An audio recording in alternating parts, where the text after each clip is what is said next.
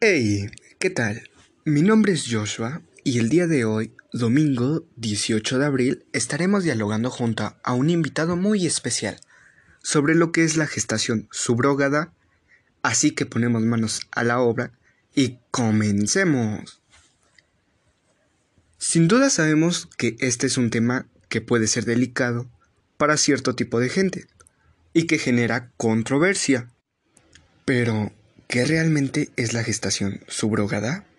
Bueno, pues para esta ocasión nos hará compañía mi buen amigo Héctor, el cual nos detallará en lo que consiste nuestro tema y, sin más que decir, adelante Héctor.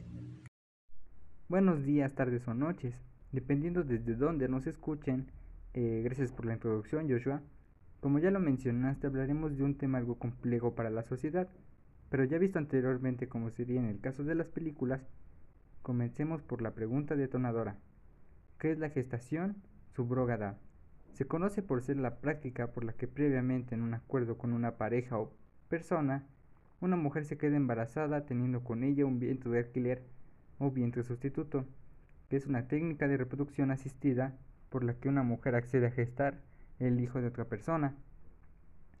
A la mujer que dona su capacidad de gestar se le llama gestante o gestante subrogada, aunque también puede que encontremos este, conceptos erróneos en la literatura como madre sustituta, madre subrogada, madre de alquiler o madre suplente, o a los futuros padres por su parte se les denomina padres comitentes o padres internacionales.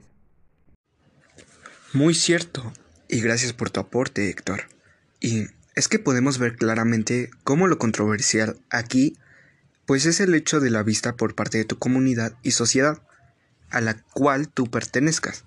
Y es que algunos individuos están más de acuerdo en que sería una mejor opción el hecho de adoptar y hacer que esa persona tenga un progreso como persona y de tal manera tener una segunda oportunidad por tener una familia. Así se apoya a los que necesitan y de tal manera no se crea una sobrepoblación mayor a la que ya tenemos hoy en día. En ese punto exactamente es donde se va a encontrar la discusión y el dilema. En lo personal, yo podría dar mi opinión acerca de esto, pero sería meterme en dilemas y desacuerdos con la demás gente. Siempre debemos tener en cuenta que cada persona tiene un mundo de pensamientos dentro de él mismo los cuales evidentemente son distintos a los de los demás. Por esa simple razón, yo creo que debemos respetar y saber que toda opinión es bien recibida y que no será juzgada.